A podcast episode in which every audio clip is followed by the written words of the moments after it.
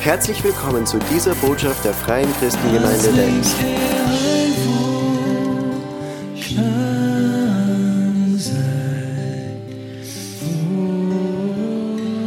vor dir. Amen. Halleluja. Lasst uns alle, Herr, so ein Wohlklang sein vor dir.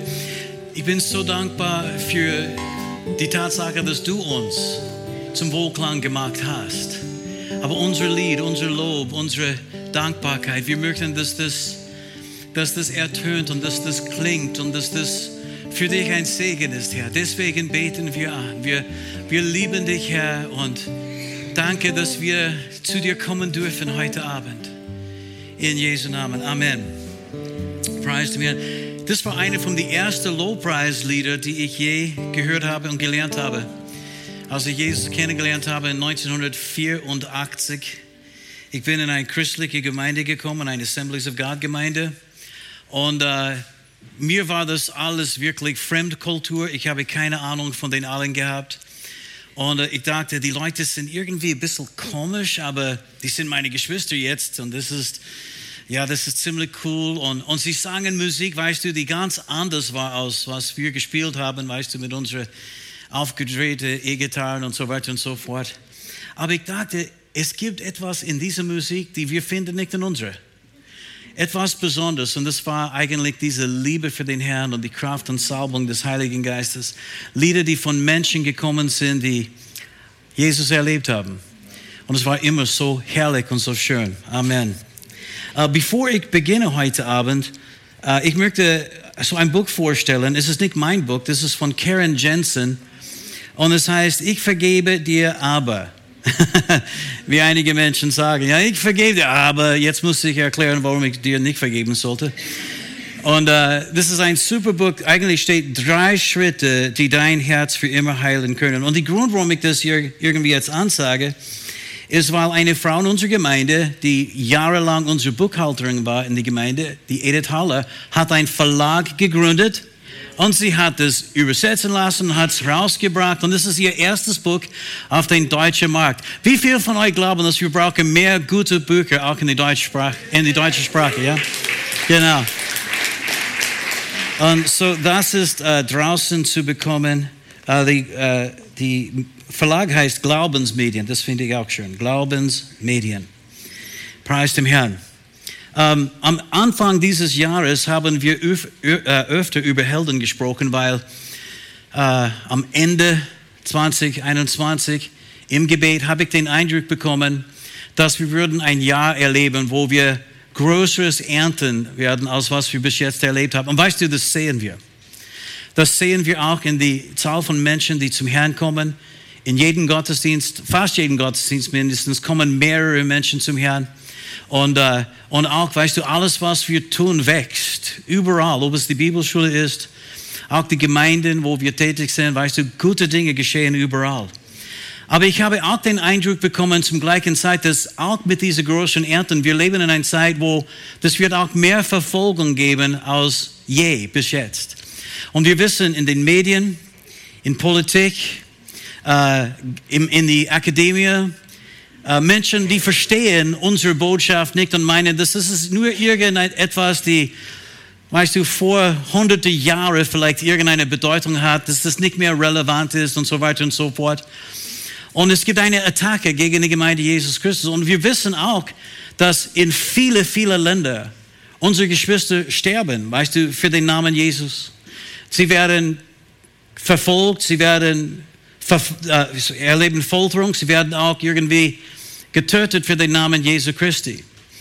Und, äh, aber ich habe den, den Eindruck bekommen, dass der Herr sagte, aber mach dir keine Sorgen wegen der Verfolgung, wenn das kommt, weil kein Haar auf deinem Kopf wird verletzt werden, bis du deinen Lauf vollendet hast. Weißt du, bis du deinen Lauf vollendet hast, bist du unzerstörbar, wenn du weiterhin mit den Herrn gehst. Wenn du nicht aufgibst, dann bist du unzerstörbar. Und weißt du, Verfolgungen werden kommen, äh, äh, Herausforderungen werden kommen, aber wenn wir mit den Herrn weitergehen, er wird uns helfen, unseren Auftrag zu erfüllen. Und dann inmitten den ganzen Ding habe ich diesen Eindruck bekommen, dass Männer und Frauen werden in diese schwierigen Zeiten aufstehen und sie werden heldenhafte Taten tun und Heldens, Heldengeschichten werden geschrieben werden.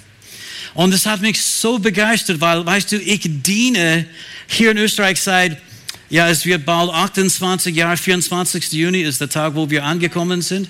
Wie bitte? 28, Schatzi. Ja, ich, ich habe, ich hab, weißt du, ich habe ja einen Taschenrechner, aber, äh, und, aber es ist vollkommen wurscht. Tatsache ist, in diesen Jahren haben wir gesehen, wie Männer und Frauen zu Jesus gekommen sind. Sie haben denselben Jesus erlebt, die wir erlebt haben. Den, den Auferstandenen. Weißt du, der wahre Jesus. Jesus aus der Bibel.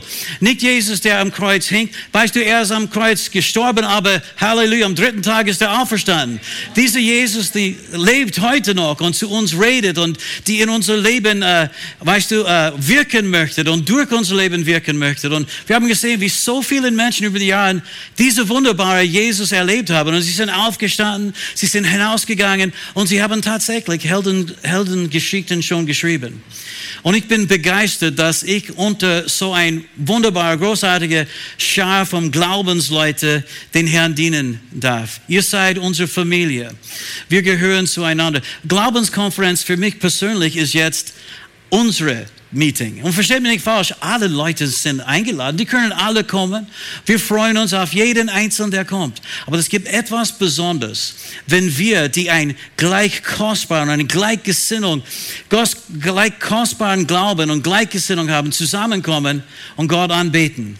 Und dass wir nicht zurückhalten müssen und denken, ja, was werden sie sagen? Wir müssen wirklich vorsichtig sein, wenn es geht um diese theologische Ansicht oder den anderen. Und weißt du, wir müssen alle Leute irgendwie entgegenkommen. Wir können zusammenkommen in der Ruhe und wir können einfach Gott anbeten, wie wir das machen. Und wir müssen uns nicht schämen. Wir müssen nicht denken, was wird irgendeine denken von uns. Wir können einfach Gott preisen. Das ist etwas Besonderes, oder? Das ist etwas Besonderes. Es gibt äh, Pastoren und Gemeinden, die hier repräsentiert sind, die, weißt du, die ein Teil von unserer Geschichte, ein Teil von unserer Familie sind. Und ich bin so dankbar und so begeistert, wenn ich sehe, was der Herr getan hat, was er tut und die Geschichten, die wir hören. Heute haben wir ein Pastoren-Lunchen, äh, Pastoren-Mittagessen miteinander gehabt und einfach zu hören, was der Herr macht und, und zu sehen, wie, wie, wie auch in andere Städte und Ortschaften, das breitet sich aus. Weißt du, vor ein paar Jahren habe ich gedacht, ich schaue jetzt einfach zu. Ich muss fast nichts mehr machen. Ich schaue einfach zu und die Ding, diese Ding wächst. Das ist großartig. Yeah. Und versteht mich nicht falsch, wir sind schon ziemlich eingeteilt und wir machen schon einiges. Aber trotzdem, es ist begeisternd zu sehen, was geschieht, wenn wir die Samen seines Wortes pflanzen.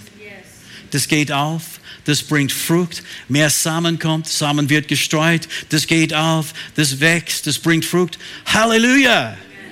Und, Amen. Und, und ihr wisst, unsere Vision ist es, Österreich mit der Erkenntnis Gottes Herrlichkeit zu erfüllen. Weil wir haben einmal gesehen in Jesaja Kapitel 6, als, die, als Jesaja seinen Ruf bekommen hat.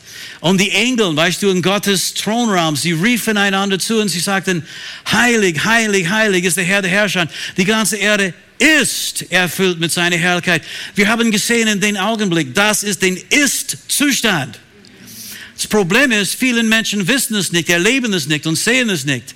Und deswegen sind wir da.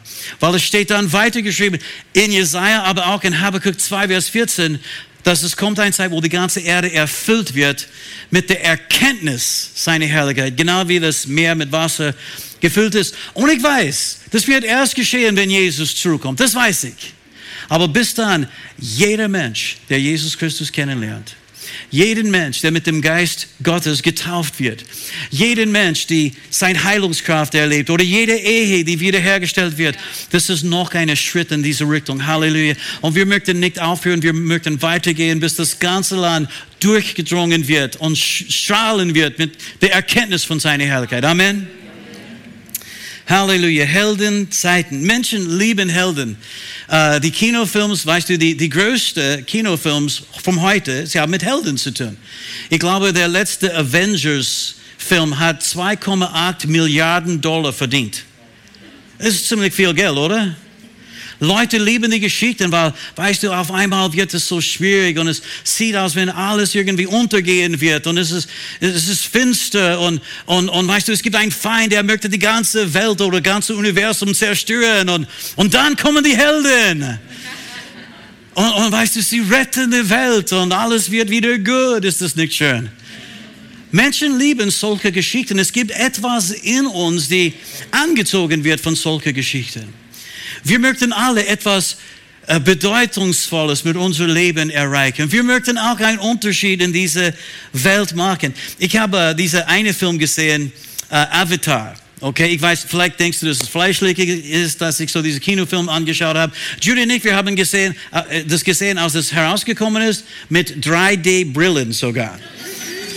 Und äh, weißt du, die Geschichte geht um irgendein ein Kerl, der kommt zu einem anderen, weißt du, zu äh, Jupiter, oder wie heißt es Jupiter? Ja, richtig, ja.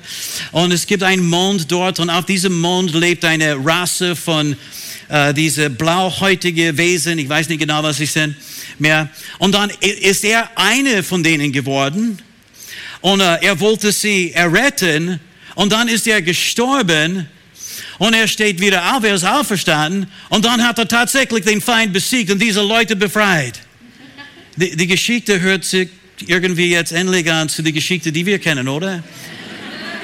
Alle Menschen möchten ein Retter, sie möchten ein Heiland erleben. Alle Menschen möchten in den Himmel gehen, sie möchten ein glückliches Ende zu ihrer Geschichte haben. Das möchten alle Menschen.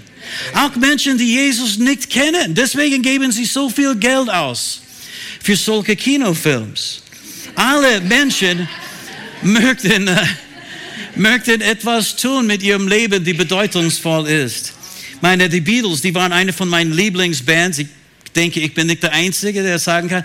Aber John, John Lennon und, und die Beatles haben das Lied geschrieben, You say you want a revolution. You say you want a revolution. Well, you know, we all want to change the world. Wir möchten alle die Welt verändern. Wir möchten die Welt verändern zum Besseren. Wir möchten etwas tun, die Bedeutung hat. Auch Menschen, die Jesus nicht kennen. So war das auch bei mir, als ich damals Jesus nicht kannte. Ich war Musiker auch. Und äh, ich wollte Lieder schreiben, weil, weißt du, mein Lieblingsliedermacher ähm, waren Menschen wie Bob Dylan und, und Cat Stevens und äh, äh, Crosby, Stills, Nash Young, die, diese Liedermacher-Typen, ja, und Simon und Garfunkel, die waren mein Lieblings, weil sie haben Lieder geschrieben über, über tiefe, bedeutungsvolle Themen. Weißt du, ich meine, und ich dachte, ja, weißt du, das, das Leben, es geht nicht nur um Geld verdienen, es geht nicht nur um Häuser bauen, es geht nicht um schöne Autos, es geht um etwas ganz Besonderes. Was das war, habe ich nicht gewusst. Aber ich wusste, es muss mehr geben. Die haben es auch nicht gewusst, aber sie haben versucht, irgendetwas darüber zu sagen, die meisten, ja. Ich, ich habe das in mir gehabt. Jeder Mensch hat es in sich. Ich habe lange Briefe geschrieben an den Präsident in den USA ich, weiß, ich, ich, weiß, er hat sich ganz sicher nie gelesen. Da, damals war das Ronald Reagan. Und, und ich wollte ihm sagen, Ronald, du gibst viel zu viel Geld aus für das Militär. Es gibt Leute, die leiden. Wir sollten Gutes tun. Wir sollten etwas machen, um diese Welt besser zu machen. Nicht gegen die Russen kämpfen und so, so weiter und so fort. Und ich habe diese lange Briefe geschrieben und auch zu dem Präsidenten geschickt. Und, und uh, unser Bassisten, den Band einmal, ich habe einen, eine von denen vorgelesen und ich sage, warum schreibst du solche Dinge? Ich sagte, ich weiß nicht wirklich. Keine Ahnung. Ich wüsste nicht, wie, wieso, aber ich wollte irgendeinen ein, Unterschied machen in dieser Welt. Jeder Mensch hat das in sich. Und dann, als ich Jesus kennengelernt habe, 14. Juli 1984 in Harris Casino Hotel nach unserer dritten Show für den Abend. Wir waren in unser Umkleidungszimmer, Zimmer 424. Und weißt du, bis dieser Zeitpunkt, ich habe die Bibel gelesen und weil ich habe eine Begegnung mit den Herrn gehabt zu Weihnachten in 83. Ich habe die Bibel gelesen und ich bin an der Stelle gekommen, wo ich wusste, das stimmt alles. Das stimmt alles, was Jesus sagte.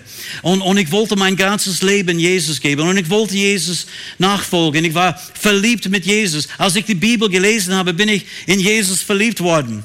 Und uh, unser Bassist, er hat sein Leben Jesus gegeben, ein paar Monate bevor ich das gemacht habe. Er ist katholisch aufgewachsen und ich glaube, seine Eltern waren charismatische Katholiken und gläubige Leute.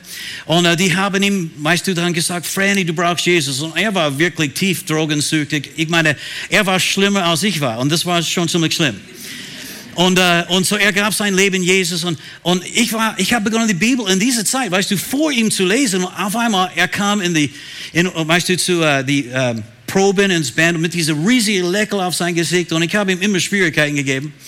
Aber an den Abend, die 14. Juli 84, ich sagte, Franny, stimmt es wirklich, dass alles, was ein Mensch tun muss, um gerettet zu werden, ist zu glauben, dass Gott Jesus von den Toten auferweckt hat und dann weißt du, mit dem Mund zu bekennen, dass Jesus Christus der Herr ist. Und er schaute mich ein bisschen komisch an, weil er wusste nicht, in welche Richtung ich mit dieser Frage gehen wollte.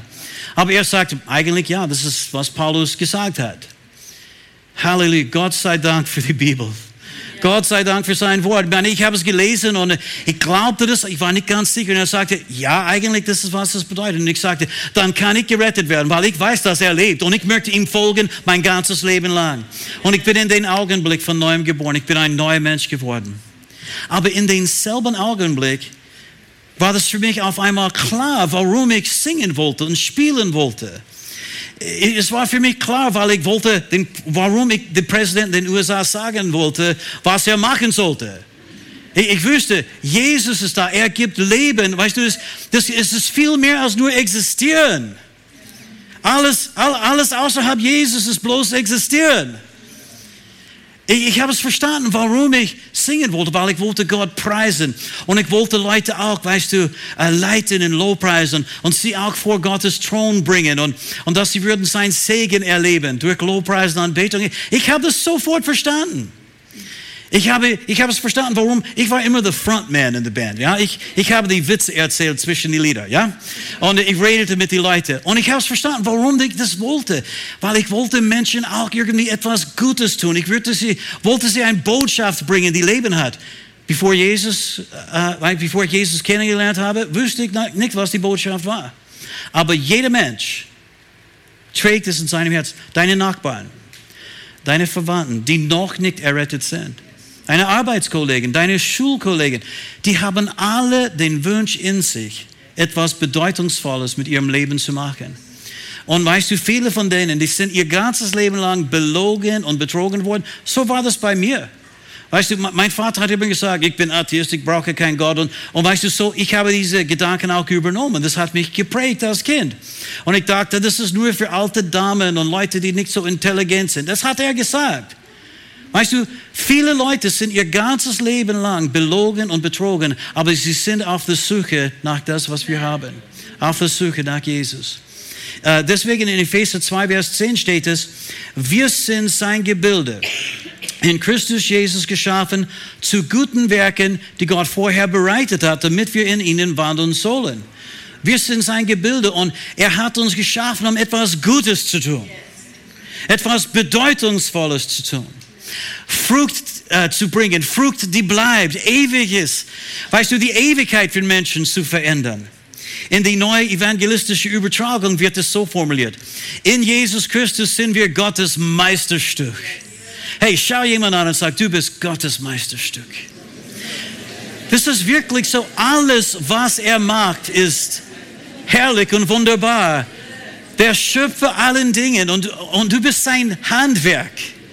Er hat dich erschaffen zu guten Werken, die er für uns vorbereitet hat, dass wir damit unser Leben gestalten. Und so, weißt du, nachdem ich Jesus kennengelernt habe, habe ich, habe ich ein ganz neues Leben bekommen. Und ich war dann nicht mehr so äh, Unterhalter, weißt du, Musikunterhalter. Ich war auf einmal ein Missionar in die Casinos und Showrooms. Und äh, weißt du, ich, ich, habe keine Ahnung von Traktaten, aber jemand sagte, Traktaten können wir auch verteilen. Und ich fragte, was ist ein Traktat? Die haben mir gesagt, das ist eine kleine, äh, wie man, äh, wie man Broschüre mit, weißt du, das Evangelium. Und, und ich sagte, okay, dann ich kaufe mir einen Haufen Traktaten. Und ich habe sie verteilt in die Pausen, in die Casinos und in die Showrooms, in Playboy-Clubs. Wir haben dann begonnen, weißt du, in den Bären sind vier von fünf sind äh, in, in Kürzung dann zum Herrn gekommen. Der fünfte, der war nicht glücklich. Ich sag dir, war er ist die ganze Zeit angepredigt worden. Aber ja. Und, und wir haben begonnen dann auch, weißt du, äh, ein bisschen Gospel-Musik weißt du, in unsere, in unsere Shows einzuführen. So, Amazing Grace haben wir gesungen und Leute schauten uns an und sagen, wow, die machen das so glaubwürdig, wie sie das machen. Ja, es ist nicht nur glaubwürdig, das glauben wir wirklich. Wir haben sogar erlebt, dass in die Casinos ist die Kraft Gottes hineingekommen. Menschen sind geheilt worden in die Casinos. Leute sind zu Jesus gekommen. Sie haben ihr Leben Jesus gegeben in die Casinos. Und wir waren wirklich, ich meine, ein verrückter Haufen Leute. Ich meine, auch mit die ganz langen Haaren, weißt du, ganz kurz befreit vom Drogen und, und diese, dieser Lebensstil. Weißt du, bevor wir gerettet waren, das erste, was wir machten, als wir in eine neue Stadt gekommen sind, wir fragten in den Hotel, okay, wo kauft man Drogen in dieser Stadt? Wir haben, weißt du, das war immer unsere erste Frage, als wir in eine neue Stadt gekommen sind, weil wir brauchten jede Woche unsere Drogen. Und dann sind wir alle errettet worden. Wir sind in die Stadt gekommen und wir sagten, wo ist die christliche Buchhandlung in dieser Stadt? Amen. Weißt du, dann haben wir die Hälfte unserer Geld nicht mehr für Drogen ausgegeben, sondern von Bücher, für Bücher. Und ich werde nicht vergessen, in, um, in Myrtle Beach, South Carolina, spielten wir ein paar Wochen und uh, wir sind in uh, diese Stadt gekommen. Wir haben dann entdeckt, wo die christliche Bookshop ist und, und wir haben unterschiedliche Dinge dort gekauft. Und der, der Geschäftsführer von der Buchhandlung sagte, hast du jemals Fox's Book of Martyrs gelesen? Und ich sagte, Fox's Book of Martyrs? Nein, ich weiß nicht, was ein Martyr ist. Er sagte, ja, die sind die Leute, die ihr ganzes Leben für Jesus, das musst du unbedingt lesen. Das ist ein Hammer. So, ich habe es gekauft und ich habe, das, ich habe begonnen, das zu lesen. Ganz von Anfang an. Die, die Geschichten von Männern und Frauen, die ihr ganzes Leben für Jesus gegeben haben. Menschen, die sogar wegen ihres Glaubenszeugnisses, die sind getötet worden. Aber sie waren mutig und stark. Als die Leute sie umbringen wollten, sie haben Vergebung ausgesprochen wie Jesus. Als sie beim Scheiterhaufen verbrannt worden sind, haben sie Psalmen gesungen und geweissagt. Und ich dachte, Herr, die sind unsere Helden. Die sind Menschen, die ihr alles für Jesus gegeben haben. Amen. Weißt du, hier in, in Österreich haben wir in die, so Ende der 90er Jahre, Anfang der 20. Jahrhundert, äh, 21. Jahrhundert, haben wir begonnen zu evangelisieren in unterschiedliche Ortschaften und äh, auch in Trostberg. und äh, großartige Dinge sind geschehen. Weißt du, ich, ich konnte den ganzen Abend reden von Heilungen und Zeichen und Wunderbar. Die sind überall geschehen. Aber in Steyr haben wir dann auch eine Evangelisation geplant gehabt und wir haben Flugblätter an jeden Haushalt geschickt. Oder mindestens in dieses Stadtviertel. Ich glaube, so 10.000, 15.000 Häuser. Und wir haben Plakaten auf, aufgestellt und auf die Plakaten Jesus Christus dasselbe gestern, heute und alle Ewigkeit. Genau was die Leute uns gesagt haben, das kannst du in Österreich aber nicht machen. Weißt du, bring die Kranken, bring die Lahmen, es wird für die Kranken gebetet und so weiter und so fort. Heilungsevangelisationen haben wir gemacht. Und dann, bevor wir das gemacht haben, aber haben wir dann ein Gebetstreffen gehabt in Steyr. Und ich werde das mein ganzes Leben lang nie vergessen, wahrscheinlich in der Ewigkeit nie vergessen. Wir haben gebetet für die Veranstaltung, weil, Herr, dass du Menschen zu dir ziehen wirst, dass, Menschen gerettet werden, dass du Kranken heilen wirst. Und weißt du, das war unser Wunsch. Und, und wir haben gebetet und gebetet. Auf einmal ist der Geist Gottes auf mich gekommen. Und ich habe begonnen zu heulen. Ich meine, ich konnte das, ich meine, wenn ich sage, ich konnte das nicht zurückhalten, ich hätte schon den Heiligen Geist widerstehen können. Aber das war so stark, so eine, so eine Last, so ein Fürbitte, so eine Liebe für die Menschen in dieser Stadt. Und dann auf einmal der Herr sprach zu mir und sagte, ich werde das Blut meiner Märtyrer in dieser Stadt ehren. Und ich wüsste, in Steyr, in die 14. Jahrhundert, am Ende des 14. Jahrhundert, gab es eine Gruppe von Menschen, die Waldenser. Die Waldenser, es gibt eine waldensische Gemeinde immer noch in Deutschland, in Österreich nicht, aber weißt du, in Deutschland gibt es ein oder zwei. Und es war eine Gruppe von Menschen, die waren erweckte, gläubige Menschen, feurig für den Herrn, die die Bibel tatsächlich gelesen haben, weil der Leiter von dieser Bewegung hat die Bibel dann auf Französisch zuerst übersetzt. Und dann, weißt du, sind sie von Fra Frankreich irgendwie vertrieben worden. Sie sind überall durch, durch Europa gegangen und verkündigten das Evangelium. Und überall, wo sie das Evangelium verkündigt haben, sind Menschen zum Herrn gekommen. Und so war das in Steyr. Leute haben sich bekehrt und auf einmal, das war ein Problem für die Kirche damals und es war ein Problem für die Magistraten und so weiter und so fort. Und sie haben 100, 100 Menschen beim Scheiterhaufen verbrannt. Und nur wegen ihr Glaube an den Herrn Jesus Christus. Und dann an den Abend, wo ich gebetet habe, das war so eine starke äh, äh, Begegnung mit den Herrn und ich habe heulen müssen und er sagte, ich werde das Blut meiner Märtyrer in dieser Stadt ehren. Und er sagte, sie wollten das tun, was ihr jetzt tun könnt, aber sie konnten das damals nicht, weil es war noch nicht so weit in der Geschichte der Menschheit. Sie wollen das tun, was ihr tun wollte, konnten das aber nicht. Aber sie haben gebetet und sie haben gearbeitet und sie haben ihr Bestes gegeben und ihr alles gegeben. Und jetzt könnt ihr in die Ernte hinausgehen und ihr könnt die Ernte reinbringen. Und ich fühlte mich so geehrt an den Abend, wo wir begonnen haben. Robert, du warst dabei, ich bin ganz sicher. Äh, wir haben so einen Saal gemietet und der Saal war zu klein. Die haben diese Trennwand aufmachen müssen, so viele Leute sind gekommen. Wir haben, ich glaube, 60 Paketen irgendwie vorbereitet für Leute, die ihr Leben Jesus geben würden. Wir, wir haben es im Glauben gemacht. Ja, und äh, an den Abend, alle diese Paketen waren weg. Und Heilungen sind geschehen. Und ich fühlte mich so geehrt, dass ich mit solchen heldenhaften Menschen wie die Waldenser zusammenarbeiten dürfte. Halleluja. Gott hat jeden Einzelnen von uns berufen, etwas Großartiges zu machen. Liebe Leute, wenn er etwas mit mir machen kann oder etwas aus mir machen kann, dann sollst du keine Sorgen haben um dein Leben. Und weißt du, er ist immer noch nicht fertig mit mir. Ich bin so weit von vollkommen. Manchmal, ich muss staunen, dass er mich überhaupt gebrauchen kann. Ich sage das immer wieder. Ich denke manchmal, Herr, hast du wirklich so einen Personalmangel, dass du mich einsetzen musst? Jesus schaute die Menschenmengen an, oder? Und er sagte, die Ernte ist groß, aber es gibt zu wenig Arbeiter. Und weißt du, Gott hat uns berufen, unser ganzes Leben für den Herrn zu geben. Amen. Unser ganzes Leben. Und das bedeutet nicht, dass wir 24-7 predigen müssen. Das bedeutet auch nicht, dass wir nicht ab und zu Avatar oder irgendeinen anderen Kinofilm anschauen können. Weißt du, meine Frau Judy hilft mir zu erinnern, dass wir auch das Leben genießen dürfen und auch ein bisschen Spaß haben können im Leben. Aber das bedeutet, dass wir müssen bereit sein, egal was er von uns verlangt, egal was er von uns will, wir müssen bereit sein, das auch zu geben. Amen. In Apostelgeschichte Kapitel 1, wer sagt, diese Stelle können wir alle zitieren. Jesus sagte, ihr werdet Kraft empfangen, wenn der Heilige Geist auf euch gekommen ist und ihr werdet meine Zeugen sein. In Jerusalem, in Judäa, ganz Judäa, in Samaria und bis ans Ende der Welt.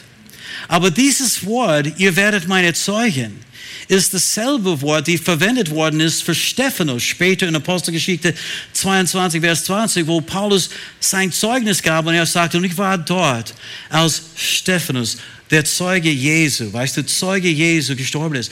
Ist es das Wort Martyr oder Martus im Griechischen? Genau, wo wir unser Wort bekommen, Märtyrer. Das ist, was das bedeutet. Eine, der Zeugnis gibt, aber eine, der sein Glaubens, zu seiner Glaubensüberzeugungen steht, egal was kommt. Egal welcher Widerstand es gibt.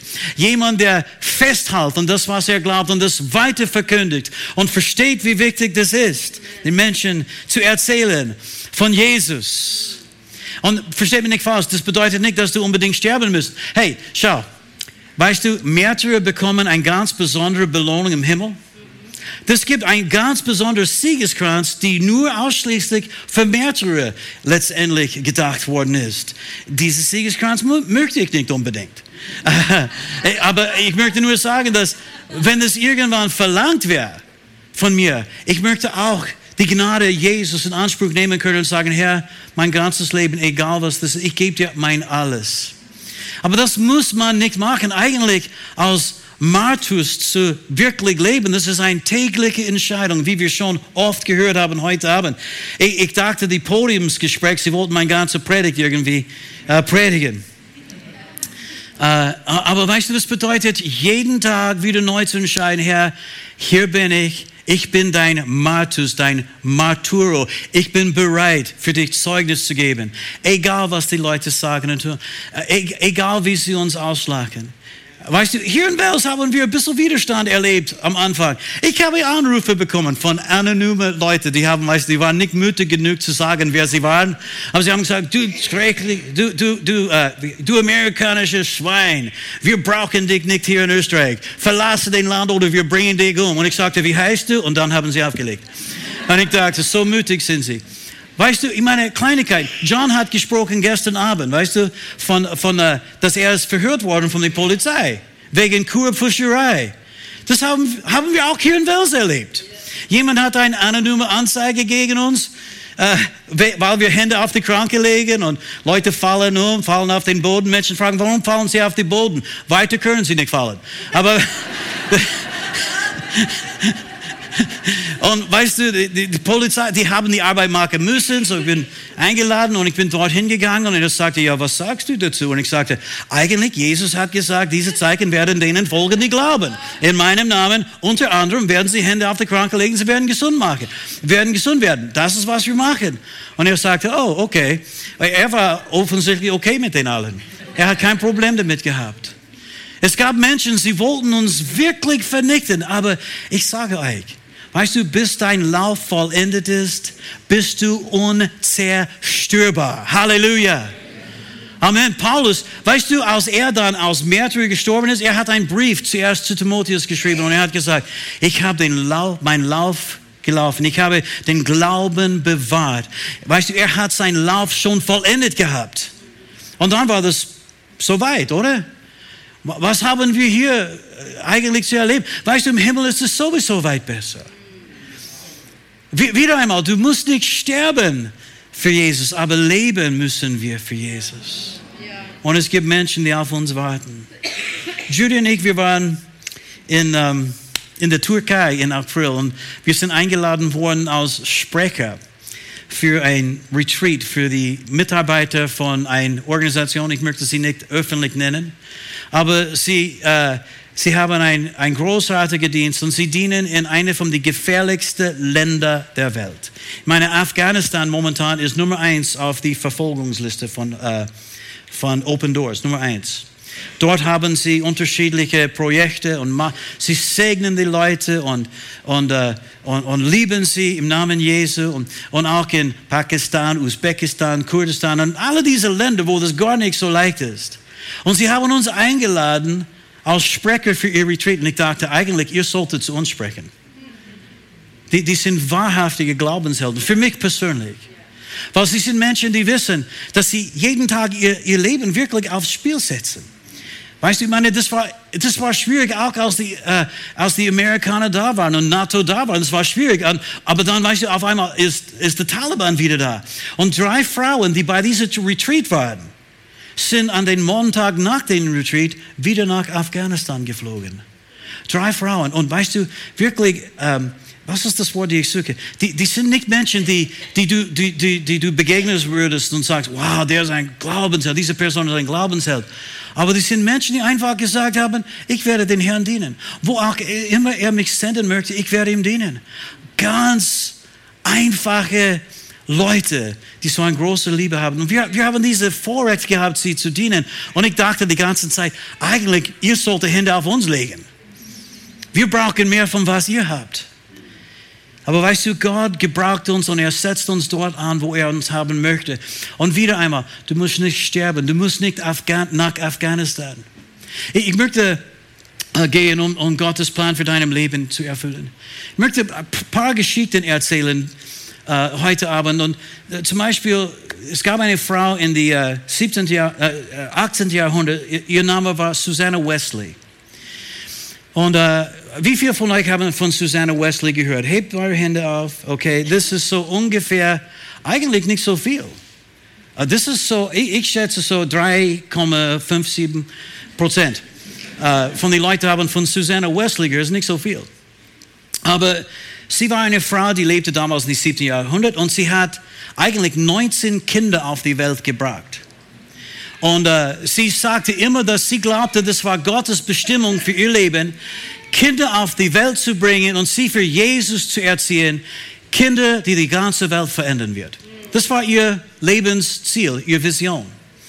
Sie hat 19 Kinder gehabt und einige sind früh gestorben, aber unter diesen 19 Kindern war John und Charles Wesley. Wie viele von euch haben jemals von John Wesley gehört?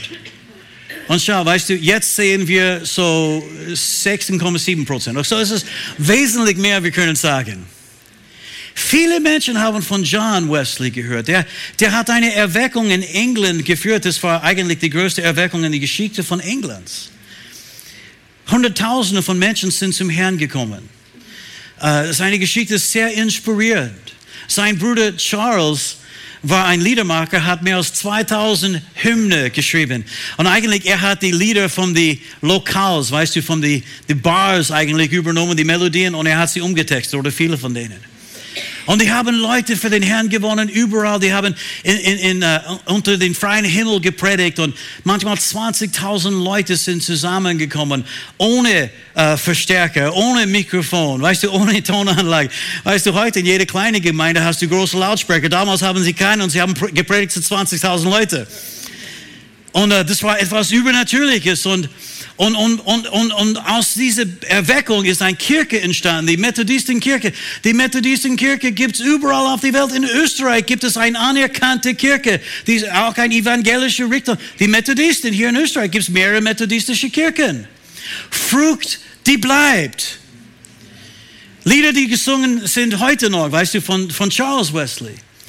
Und viele Menschen haben von Charles und John gehört, aber sie haben von Susanne nichts gehört. Aber wo wären diese zwei Jungs ohne Mama? Mama Susanne. Ihr Mann war ein Pfarrer, aber er war auch äh, so ein, ein Bischof. Er war zuständig für einige Gemeinden und Kirchen. Und, und das war, deswegen war er schon öfter weg. Sie war zuständig für die ganze Erziehung und auch Ausbildung von ihr Kindern. Die ganze, äh, auch die, die Ausbildung. Und sie hat auch die Kinder je, mit der Bibel jeden Tag, mit den Kindern haben sie, hat sie die Bibel gelesen. Halleluja. Und sie für den Herrn erzogen. Ich möchte sagen, ich bin überzeugt, dass eine Mama, die für Jesus lebt und eine Mama, die ihr Kinder für Jesus Christus erzieht, ist ein wahrhaftiger Glaubenshelden. Amen. Und schau. Yay, Mama! Aber ich habe vor einigen Jahren ein Wort vom Herrn bekommen, als ich in Trolls, einmal, das war bei einem Geschäftsmeeting oder irgendeiner Vorstandssitzung, denke ich. Wir haben gebetet am Ende und auf einmal aus meinem Mund kamen diese Worte, eure Kinder werden schneller laufen, größer bauen und mehr erreichen als ihr. Halleluja. Ich, ich glaube, das ist für eure Kinder auch. Ich glaube, das ist für alle unsere Kinder, oder? Aber weißt du, ich sitze heute Abend da und hier sind Robert und Irmi und auf die erste Reihe, weißt du, erste Reihe, man, weißt du, keine Angst, weißt du, ganz nah ist, uh, ist Johannes und uh, seine liebe Frau Annette, die, die jetzt uh, dort als Interim-Pastoren jetzt dienen und in, in, in, Ende März oder Anfang April ordiniert worden ist. Weißt du, wir sind so dankbar, wenn wir das sehen. So dankbar. Halleluja. Nein, du, du musst nicht nach Afghanistan. Du, du musst nicht, weißt du, ein großer Evangelist, Evangelist sein. Deine Familie für den Herrn zu erziehen, dran zu bleiben, wenn es nicht leicht ist. Und wie viele von euch wissen, ist es nicht immer so leicht mit Kindererziehung heute? Ja? Ganz besonders, wenn sie 13, 14, 15, 16, 17 sind. Ja? Ganz besonders, wenn sie wachsen und sie sind auf einmal größer als du bist. Judy hat manchmal Josh sagen müssen, Josh, sitz dir nieder, ich möchte mit dir reden. Aber Gott hat uns geholfen. Sagt es einmal, meine Kinder werden schneller laufen, größer bauen, mehr erreichen als ich. Amen. Und das war prophetisch für einige von euch. Und ähm, eine andere Geschichte, das habe ich gehört, kurz bevor wir nach Österreich gekommen sind. Das war von einem Mann namens ähm, äh, Roy Sprague. Hast, hast du je von Roy Sprague gehört? Wahrscheinlich nicht. Der, der, der dient in eine kleine, kleine Gemeinde in einem äh, Ort in Oklahoma. Aber seine Geschichte ist, äh, der war schon gläubig, er und seine ganze Familie, sein Bruder war auch gläubig. Und, Und sie, die, er und seine Brüder arbeiteten als Mechaniker, Automechaniker. Ja? Und eines Tages kam sein Bruder auf ihn zu und sagte, Roy, lasst uns einen Autohändler aufmachen und Ford Autos verkaufen und wir werden beide Millionär werden. Und Roy dachte, das klingt gut. Millionär werden. Und als er unterwegs war nach Hause, ging er auf die Straße nach Hause und der Herr hat ihm gestoppt und sagte, Roy, schau deine Hände jetzt an. Schaute seine Hände an und der Herr sagt, was siehst du? Und er sagte, ich sehe nichts, ich sehe nur meine Hände. Und der Herr sagte, und das ist genau, was du sehen wirst, wenn du vor mir stehst, wenn du in dieses Geschäft mit deinem Bruder gehst. Weil ich habe dich nicht berufen, Geschäftsmann zu sein. Ich habe dich berufen, Pastor zu sein. An dem Tag hat er sich entschieden, Pastor zu werden. In ein kleiner Ort. Ich meine, 5000 Leute vielleicht in Oklahoma, ein ganz kleiner Ort. Eines Tages in seine Gemeinde ist ein junger Mann hineingekommen. Teenager, musikalisch begabt. Äh, und und äh, hat sein Leben Jesus Christus gegeben. Und diente dort in der Gemeinde und hat vom Pastor Roy einiges gelernt. Hat begonnen, Lieder zu schreiben. Und äh, diese Lieder dann sind überall auf der Welt gesungen worden. Und äh, ich weiß, auch Pastor John in den 80er Jahren, ich weiß nicht, ob ihr das übersetzt habt oder nicht. Eine neue Schöpfung. Das war von euch, oder? Ja. Ihr habt es übersetzt.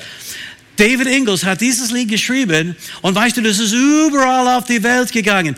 Weißt du, mit Texten, die das Wort Gottes verkündigen, die Menschen, weißt du, in ihrer Identität in Christus stärken und erbauen und die Ehre zu Gott bringt. Und das ist geschehen, weil es gab einen Mann namens Roy Sprague, der bereit war zu sagen, okay, statt Millionär zu werden. Außerdem sein Bruder ist tatsächlich Millionär geworden. Hat wahrscheinlich die Gemeinde gut unterstützt, aber ja. Niemand kennt Roy Sprague, aber weißt du, das, was er tat, hat eine Auswirkung auf andere Menschen.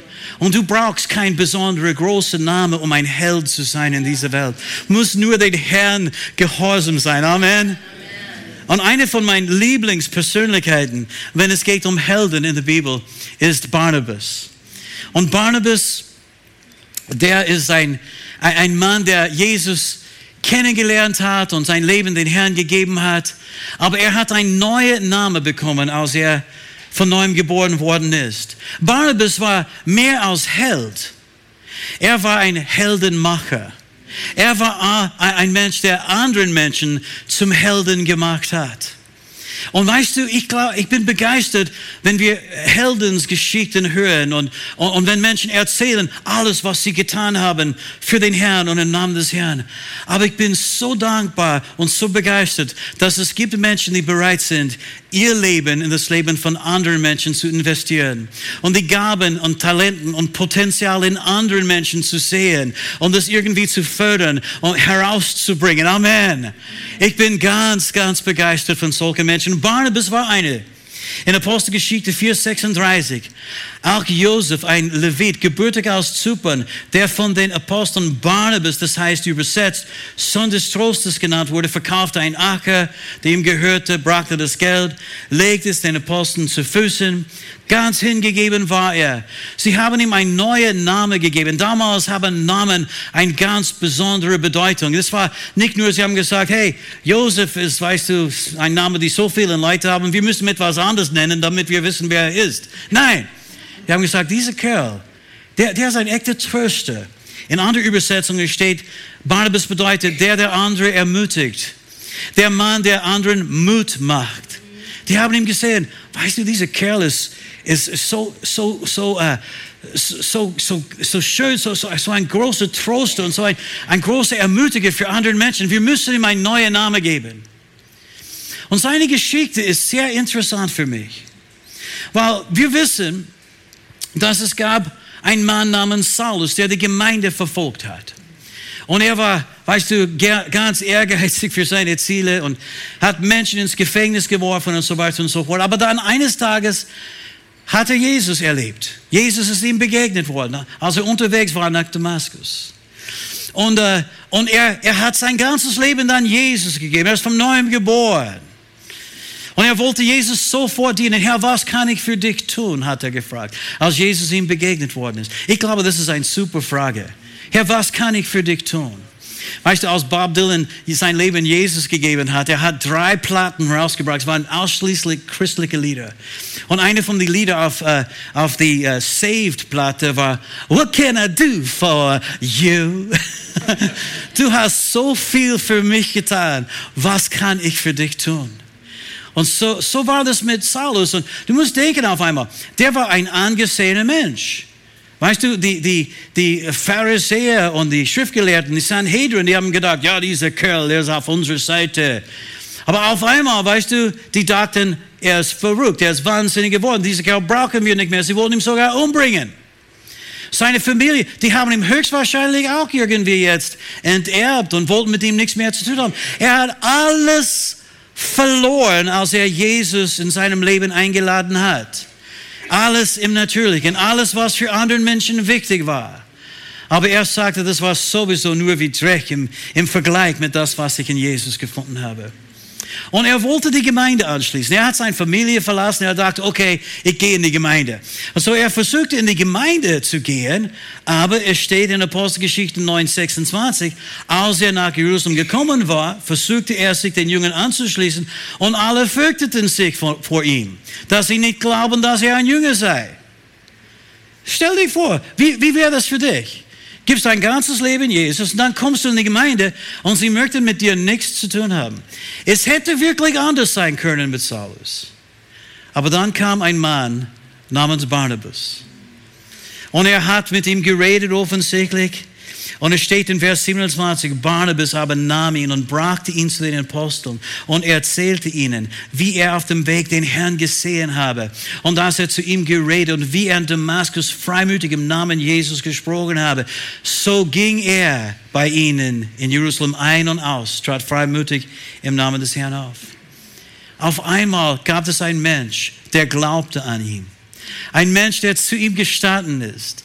Ein Mensch, der bereit war, als Mittler zu dienen zwischen ihm und die Leute, die fürchteten sich.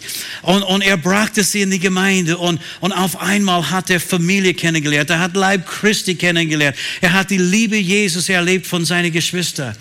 Das war alles wegen ein Mann namens Barnabas.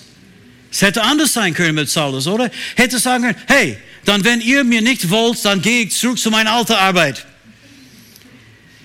Es hätte wirklich anders sein können. Aber es gab jemand, der glaubte an ihn. Und wir brauchen alle ein Ermutiger. Wir brauchen alle ein Barnabas in unserem Leben. Amen. Die Verfolgung hörte nicht auf, es ist weitergegangen. Und, und, und auf einmal die Leute sind von Jerusalem irgendwie jetzt äh, geflüchtet und, und sie sind überall gekommen, verkündigten das Evangelium überall, wo sie gegangen sind. Und einige sind nach Antiochia gekommen. Es war kein jüdischer Staat, sondern ein Heidenstaat. Aber sie predigten das Evangelium und Leute haben sich bekehrt. Und die Leute in Jerusalem hörten davon. Und sie dachten, okay, wir müssen etwas tun, um die Leute dort zu segnen. Sie kennen das Wort nicht. Sie haben nicht diesen jüdischen Hintergrund, kennen Mose nicht. Wir müssen jemanden dort senden.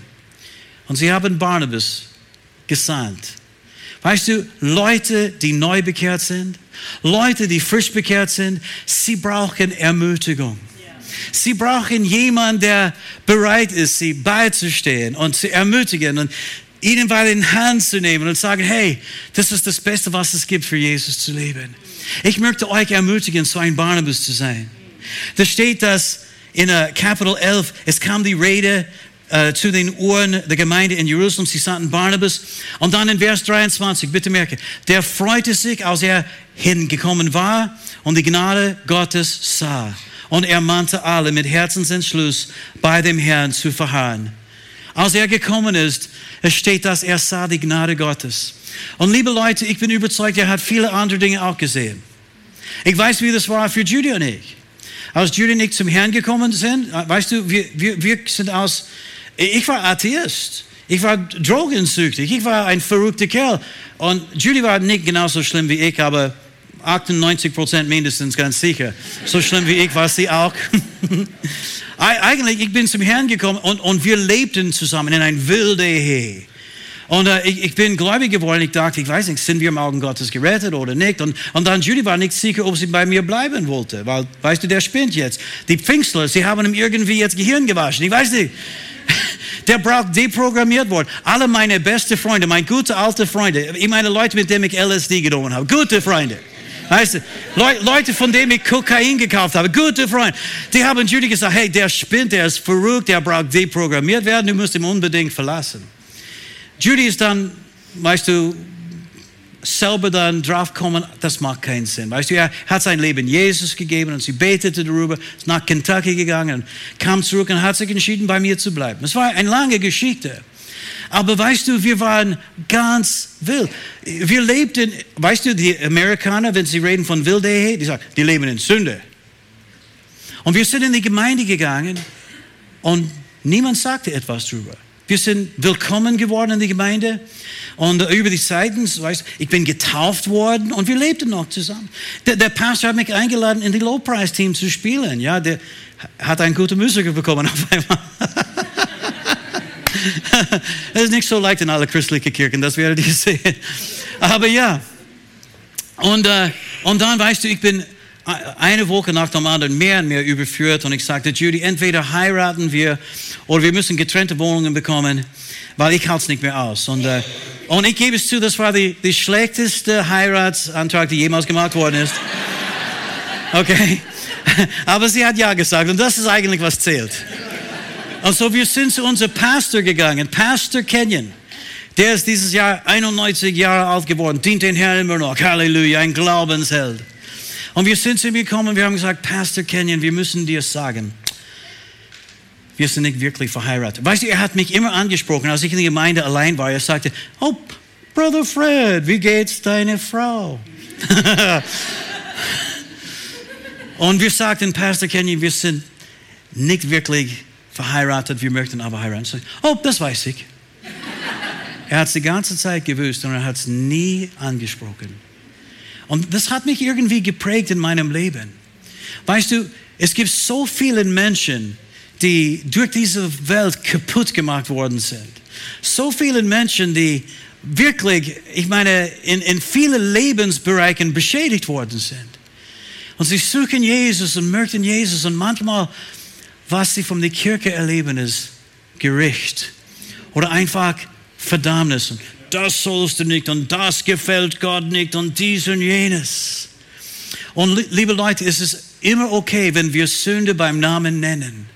Aber wir müssen die Liebe, wir müssen Gottes Liebe geben an alle diesen Menschen. Die wissen nicht besser. Und das hat mich immer geprägt. Bei, bei Barnabas war das so, da steht das in Vers 24, denn er war ein guter Mann, voll Heiligen Geistes und Glaubens. Da steht nicht, dass er war der Gesalbte, der war der Großartigste. Er war einfach ein guter Mann, voll Heiligen Geistes und Glaubens. Und es steht eine zahlreiche Menge wurde dem Herrn hinzugetan. Und er konnte seine ganze Geschichte erzählen. Er ist dann später äh, mit Paulus unterwegs worden die, in, die, in die Gemeinde dort. Er wusste, wir brauchen jemanden, der helfen kann. Und er ist dorthin gegangen, wo Paulus war. Paulus war in Tarsus. Der hat nichts für den Herrn gemacht in Tarsus. Und Barnabas dachte, wir brauchen Hilfe in Antiochia. Er ist dorthin gegangen, suchte nach, Bar, äh, nach Paulus und brachte ihn nach Antiochia. Äh, er hat seinen Anfang in den Dienst. Paulus, der große Apostel, der alle diese wunderbaren Briefe geschrieben hat, hat seinen Anfang in den Dienst bekommen wegen einem Mann namens Barnabas. Und weißt du, viele Leute, wenn sie von Barnabas und Paulus reden, sie sagen immer Paulus und Barnabas. Eigentlich die ersten zwei, drei Kapiteln, wo sie unterwegs waren, steht Barnabas und Paulus. Bei ihrer ersten Missionsreise ist ein junger Mann mit ihnen gegangen, Markus, der war verwandt mit Barnabas. Markus, der später eigentlich das Evangelium geschrieben hat, aber als sie unterwegs waren, weißt du, mit Paulus und Barnabas, war, war es nicht immer so leicht. Verfolgung haben sie überall erlebt. Und auf einmal Markus hat sie einfach verlassen, ist nach Hause gegangen. Da steht nicht wirklich, warum er nach Hause gegangen ist. Vielleicht war es für ihn einfach zu unbequem. Vielleicht war das zu schwierig. Vielleicht war die Verfolgung zu stark. Aber er hat sie verlassen. Und dann später Barnabas und Paulus, sie wollten all die Gemeinden wieder besuchen, die sie gegründet haben. Und Barnabas dachte, ja, wir müssen unbedingt Markus wieder mit uns bringen. Paulus sagte, auf keinen Fall, du kannst diesem Kerl nicht vertrauen, weißt du, er, er hat uns im Stich gelassen. Und Barnabas sagte, ja, aber alle Menschen machen Fehler, weißt du, ich füge einiges hinzu. Barnabas sagte, wir müssen ihn bringen. Er braucht noch eine Chance. Paulus sagte, na, weißt du, das ist so schwierig, wo wir gehen. Es gibt Verfolgung. Wir brauchen Menschen, die wir irgendwie, die zuverlässig sind. Und die Streit war so stark, dass Paulus und Barnabas, sie sind auseinandergegangen. Paulus nahm Silas mit sich, und Barnabas nahm Markus. Sie waren beide unterwegs. Aber von diesem Zeitpunkt an lesen wir nur von Paulus und seinen Diensten, was er getan hat. Und es gibt Menschen, die sagen, ja, der, der Barnabas, der hat wirklich einen großen Fehler gemacht, weil wir, wir lesen seinen Namen nicht mehr in, der Apostelgeschichte. Aber ich glaube nicht, dass er einen Fehler gemacht hat. Er hat sein Leben investiert in einen Mensch, der einen Fehler gemacht hat. Ganz, irgendetwas ist geschehen, ohne Frage. Paulus fühlte sich im Stich gelassen in dieser Situation. Aber er wusste, allen Menschen machen Fehler und er braucht noch eine Chance. Und ich werde ihm ermutigen und ich werde ihm helfen. Und weißt du, Markus, dann später, weißt du, Paulus hat an äh, Timotheus geschrieben und er hat gesagt, wenn du kommst, bringt Markus auch mit, weil er ist ein nützlicher Diener, er ist ein guter Diener Gottes. Und nicht nur das, Markus hat dann das Evangelium auch geschrieben, die seinem Namen irgendwie jetzt trägt. Und ich liebe Markus Evangelium. Markus hat eigentlich Millionen von Menschen für Christus gewonnen, in, weißt du, die, in das Evangelium äh, irgendwie eingeführt und geleitet und so weiter und so fort. Bist du nicht dankbar für Markus? Es hätte aber auch anders sein mit seinem Leben. Aber er hat ein Barnabas in seinem Leben. Und ich, ich möchte euch einfach ermutigen, Folge den Herrn, tue, was auch immer er dir sagte. Aber in alles, was du tust, vergesse nicht die Menschen, die neben dir heute Abend sitzen, die Menschen, die Gott in deinem Leben auch irgendwie an, äh, eingeführt, äh, ein, eingesetzt hat, die Menschen, die er dir anvertraut hat. Weil Gott möchte dich nicht nur zum Held machen, er möchte dich auch zu einem Heldenmacher machen. Amen. Hero Maker. Halleluja. Allen Menschen, sie suchen nach Bedeutung im Leben. Allen Menschen wissen, sie sind für etwas erschaffen. Die wissen nicht, was das ist. Sie wissen, dass sie sind für etwas erschaffen. Ich beende mit dieser Geschichte. Und ich, ich weiß nicht, wie lange ich gepredigt habe. Ich weiß nicht, wie kurz ich gepredigt habe. Aber ich ende mit dieser Geschichte. Und es ist eine traurige Geschichte, aber ich habe es vom Herrn bekommen, dass ich das erzählen sollte. Und das ist die Geschichte von meinem Bruder Bob. Und äh, Bob und ich äh, sind in demselben Zimmer aufgewachsen. Zu Hause. Der war drei Jahre älter als ich. Und, äh, und so, wir haben viel Spaß gehabt als Kinder und als wir aufgewachsen sind. Dann, als wir Teenager geworden sind, ich bin Musiker geworden und er ist Sportler. Er war wirklich begabt und ein sehr fescher Kerl. Hat die beste Zähne in der ganzen Familie auch.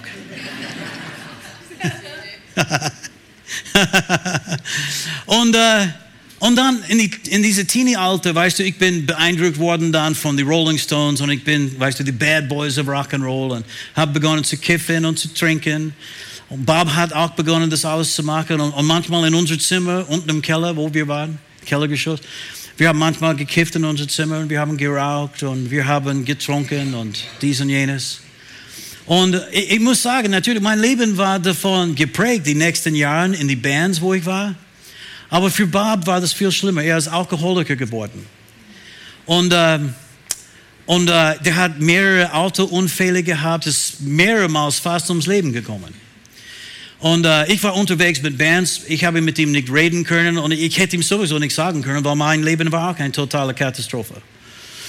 Und dann ähm, habe ich Jesus kennengelernt und wir waren in die Gemeinde und eines Abends, vielleicht einem Jahr nachdem wir gerettet worden sind, meine Mutter ist in den Gottesdienst gekommen am Sonntagabend und ich spielte Bass in die Low-Price-Team. Amen, das, weißt du, das ist mein Ziel im Leben. Wenn ich erwachsen bin, möchte ich Bassist werden. Aber ja, äh, und sie ist einfach in diese, durch, die, weißt du, durch den Gang gekommen, auf die Bühne gekommen sie sagte, Fred, dein Bruder war wieder in einem Unfall und die Ärzte haben gesagt, wenn wir ihn am Leben sehen möchten, müssen wir sofort dorthin fahren. Und so wir sind, äh, wir haben den Pastor gesagt und weißt du, äh, und er hat dann den Gottesdienst an jemand anders übertragen, Pastor Kenyon. Und er sagte, ich werde euch dorthin fahren. Das war eine Stunde zu fahren. Und dann habe ich gelernt, Pastor, weißt du, Geschwindigkeitsgrenzen bedeuten nichts für Pastoren. Ich meine, wir sind so schnell. Weißt du, die gelten uns nicht. Wir dürfen so schnell fahren, wie wir möchten. Wir sind im Auftrag Gottes unterwegs. Und als wir gekommen sind, der Arzt sagte, ja, äh, der, der ist so verletzt worden, Kopfverletzungen und auch viele Organe funktionieren nicht mehr. Der war verbunden mit jeder Art von Maschine, die es gibt. Ich habe niemals so viel Schläuche und so viel Kabeln auf einen Mensch gesehen. Wir durften nur so, ich glaube, zwei Minuten in, die, in diese Intensivstation hineingehen, wo er war. Und sein Kopf war zweimal so groß wie normal. Weißt du, und sein Haut war irgendwie äh, so ein bisschen blau und, und, und auch äh, kalt und, und feucht. Und, und wir, wir haben den ganzen Weg gebetet mit dem Pastor. Pastor, äh, wir, wir haben gesagt, Jesus, er kennt Jesus, er kennt dich nicht. Du kannst ihn nicht sterben lassen, bis er dich kennt. Er, er braucht dich, Jesus. Wir bitten dich, tu ein Wunder. Wir haben so gebetet, als wir unterwegs waren. Und wir sind dorthin gekommen, wir sind in die Krankenzimmer gegangen, wir legten unsere Hand auf ihm, ganz kurz, in Jesu Namen. Jesus, heile ihn jetzt. Jesus, heile ihn jetzt. Ganz kurz. Und dann sind wir hinausgegangen. Halbe Stunde später ist er munter geworden. Die haben ihm, weißt du, von mehr Geräten sofort irgendwie jetzt äh, abgebunden oder wie auch immer. Er atmete selber und hat begonnen sogar Notizen zu schreiben an die Krankenschwestern. Ja, so war er. An denselben Abend. Der hat wirklich ein Wunder erlebt. Zwei Tage später ist er in ein ganz normales Krankenzimmer gekommen. Und wir haben ihn besucht dort. Und wir haben gesagt, Bob, weißt du, was passiert ist? Und er sagte, ja, ja. Und ich habe gesagt, Bob, wir haben für dich gebetet und wir haben gesagt, du darfst nicht, dass der Herr dich nicht sterben lassen darf, bis du Jesus kennenlernst. Weil, weißt du, du bist nicht vorbereitet für die Ewigkeit. Und äh, möchtest du Jesus in deinem Leben einladen? Und er sagte ja. Und er gab sein Leben Jesus. Und dann hat er begonnen, in die Gemeinde zu kommen, Schriftstellen auswendig gelernt. Und er hat auch Gitarre spielen können, hat Lobpreislieder gelernt und hat gesungen und war wirklich super, wirklich ein großartiger Anfang. Und er war bei unserem Gebetstreffen dabei. Und dann irgendetwas in die Beziehung mit seiner Frau ist schiefgegangen. Sie hat ihn verlassen und er hat begonnen wieder zu saufen. Und hat nicht aufgehört, bis er gestorben ist. Äh, und ähm, das letzte Mal, dass ich Bob gesehen habe, war bei unser, äh, mein Elternhaus in New Jersey. Uh, und er war total besoffen. Wir haben versucht, mit ihm zu reden, aber wir konnten mit ihm wirklich nicht reden. Wir sagten, Bob, du kennst Jesus. Er hat sein Leben Jesus gegeben. Er ist von neuem geboren worden. Mit dem Geist getauft worden. Redete in Sprachen, lernte Schriftstellen auswendig. Mit, mit, uns auf die Straßen ist er gegangen. Mit uns mit, auf die Straßen ist er gegangen. Und, uh, und er sah uns an, sagte, Fred, ich wollte immer ein jemand sein aber ich bin doch kein Niemand. Und wir haben versucht zu sagen, das stimmt nicht. Du bist eine neue Schöpfung, du bist von Gott geliebt. In diesem Zustand konnte er das nicht hören. Ich wollte immer ein jemand sein, aber ich bin doch ein Niemand. Er gab auf. Und dann, ich glaube, drei, vier Jahre nachdem wir nach Österreich gekommen sind, haben wir diese Nachricht bekommen, dass er auf die Straßen gestorben ist in Florida. So ein Potenzial. Die schönste Szene in der ganzen Familie. Hat für den Herrn gesungen und gespielt. Schriftstellen auswendig gelernt, Traktaten verteilt. Ja, er hat auch gelernt, was Traktaten sind. Und wegen einer Lebenserfahrung ist er wieder in den alten Lebensmuster gefallen. Und ich weiß, es gab ein Potenzial, die niemals erfüllt worden ist dort. Und versteht mich falsch, ich bin überzeugt, dass er im Himmel ist. Aber weißt du, wir sind errettet aus Gnade durch Glauben, nicht aufgrund unserer Werke. Und doch, ich denke, was hat er oder was hätte er alles machen können? Und wir brauchen solche Menschen. Und vielleicht kennst du solche Menschen. Vielleicht bist du einer, der so wie Markus war, weißt du, hat einen guten Anfang unterwegs für den Herrn und wegen Umstände oder was auch immer, ich weiß nicht, hat er dann aufgehört und brauchte einen Ermutiger in seinem Leben. Vielleicht bist du auch jemand, der eigentlich die Vision aufgegeben hat, die der Herr für dich hatte. Weißt du, ich habe ganz klar von den Herrn bekommen, dass wir für zwei Gruppen beten sollen. Und äh, die sind Menschen, Nummer eins, du bist vielleicht wie ein Markus. Du hast einen guten Anfang gehabt und du bist abgekommen. Wegen Lebensumstände. Vielleicht war das wegen einer Beziehung. Vielleicht war das, vielleicht war das wegen irgendein Sucht oder irgendetwas. Ich weiß nicht. Wir möchten heute Abend für dich beten, weil Gott braucht dich. Und in dir steckt tatsächlich ein Glaubensheld. In dir steckt, weißt du, ein riesiges Potenzial. Und dann das Zweite, was ich habe, ist, dass wir beten auch für Menschen, die kämpfen mit Süchten. Ich weiß, wie das sein kann. Ich weiß, wie das sein kann. Ich weiß, wie eine, weißt du, einen guten Anfang machen kann und dann einen Rückfall haben kann und vielleicht nicht wieder auf die Füße kommt. Und es ist überall in unserer Kultur ein Thema. Ob wir das zugeben möchten oder nicht. Es gibt leider zu, zu viele Menschen, die beherrscht sind von Alkohol oder Drogen oder irgendeine andere Sucht. Und sie lächeln, schauen gut aus, äußerlich und innerlich sterben sie, schämen sich, wissen nicht, wie das weitergehen soll.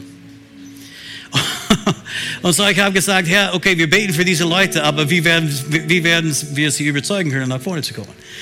Ja, weil, weißt du, ich, ich möchte Hände auf euch legen, weil ich bin überzeugt, Gott wird etwas Besonderes machen. Heute Abend ist ein Wendepunkt Punkt für einige Menschen. Ein neuer Anfang für einige Leute, die abgekommen sind von dem Weg, den Gott für sie hatte.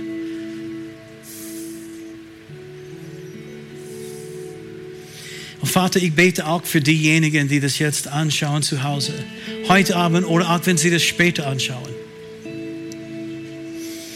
Ich bete, dass du sie mächtig begegnest jetzt und berührst jetzt und dass sie werden deine Liebe wieder neu erleben, dass sie werden die Freiheit des Geistes wieder spüren, dass sie werden die Bestimmung auf ihrem Leben wieder neu entdecken. In Jesu Namen. Und so, so da, da, deshalb ich den Herrn gefragt, wie machen wir das, weil ich weiß, dass vielleicht wird, wird peinlich für einen oder den anderen zu sagen, okay, ich bin der, der das gemacht hat. Obwohl es sollte nicht für uns peinlich sein, wir sind alle Familie. Aber was ich im Herzen bekommen habe, ist, ist, dass wir beten für allen, die Gebet haben möchten, weil ich habe auch etwas von den Herrn bekommen. Weißt du, ich habe auch Gaben von den Herrn bekommen und ich weiß auch, dass es gibt eine Übertragung von Gnadengaben, wenn ich für Menschen bete. Ganz besonders im Bereich von Worte der Erkenntnis und Worte der Weisheit. Ganz besonders in dem Bereich von Offenbarungsgaben. Und so, weißt du, auch wenn du sagst heute Abend, hey, bitte betet für mich, ich, ich brauche auch, weißt du, äh, Gottes Kraft in einer größeren Dimension. Ich, ich, ich, möchte auch mehr von Gottes Gaben erleben. Und weißt du, wenn es geht um Sprachen, wenn es geht um Auslegen der Sprachen, wenn es geht um Weissagen, weißt du, liebe Leute, Gott hat Großes für uns vorbereitet. Halleluja. So, ich möchte für allen beten, die Gebet brauchen. Amen. Und wir werden nicht wissen, wer nach vorne gekommen ist, einfach um Halleluja, Übertragung von Gottes Geist zu bekommen. Und das müssen wir auch nicht wissen, weil der Herr weiß das. Ich möchte, alle, dass wir alle jetzt unsere Augen zumachen. Weißt du, Erweckung ist kein großes Geheimnis. Es ist nur eine frische Entscheidung, unser ganzes Leben den Herrn Jesus Christus zu geben. Amen. Halleluja. Herr, wir danken dir heute Abend füreinander dass du uns als Familie zusammengebracht hast beim Glaubenskonferenz. Und Herr, wir bitten dich, genau wie wir gesungen haben, gieß aus von deinem Geist. Herr, wir glauben dir für Wendepunkte, wir glauben dir für Durchbrüche. Ich weiß, es gibt Menschen in anderen Gemeinden und Kirchen, sie, sie, sie lachen uns aus, wenn wir reden von Durchbrüche und Wendepunkte. Aber Herr, ich weiß, dass ein Wort von dir kann ein Leben für immer verändern. Ich weiß, dass eine Berührung von deinem Geist kann das Leben eines Menschen für immer verändern. Und Herr, ich bete jetzt, sprich zu den Herzen. Sprich zu den Herzen. In Jesu Namen. In Jesu Namen. Halleluja. Wenn du da bist und du bist nicht sicher, ob du gerettet bist oder nicht, sag ganz einfach mit deinem Mund, Jesus, komm jetzt in mein Herz. Das ist, das ist nicht irgendwie ein Geheimnis. Das ist einfach eine Einladung. Alle, die ihn aufgenommen haben, hat er Kraft gegeben, Kinder Gottes zu werden. Lasst uns das alle miteinander sagen. Jesus, komm in mein Herz. Sei du mein Herr. Amen. Halleluja. Hier endet diese Botschaft. Wir hoffen, Sie wurden dadurch gesegnet. Für mehr Informationen besuchen Sie uns unter www.fcg-wells.at.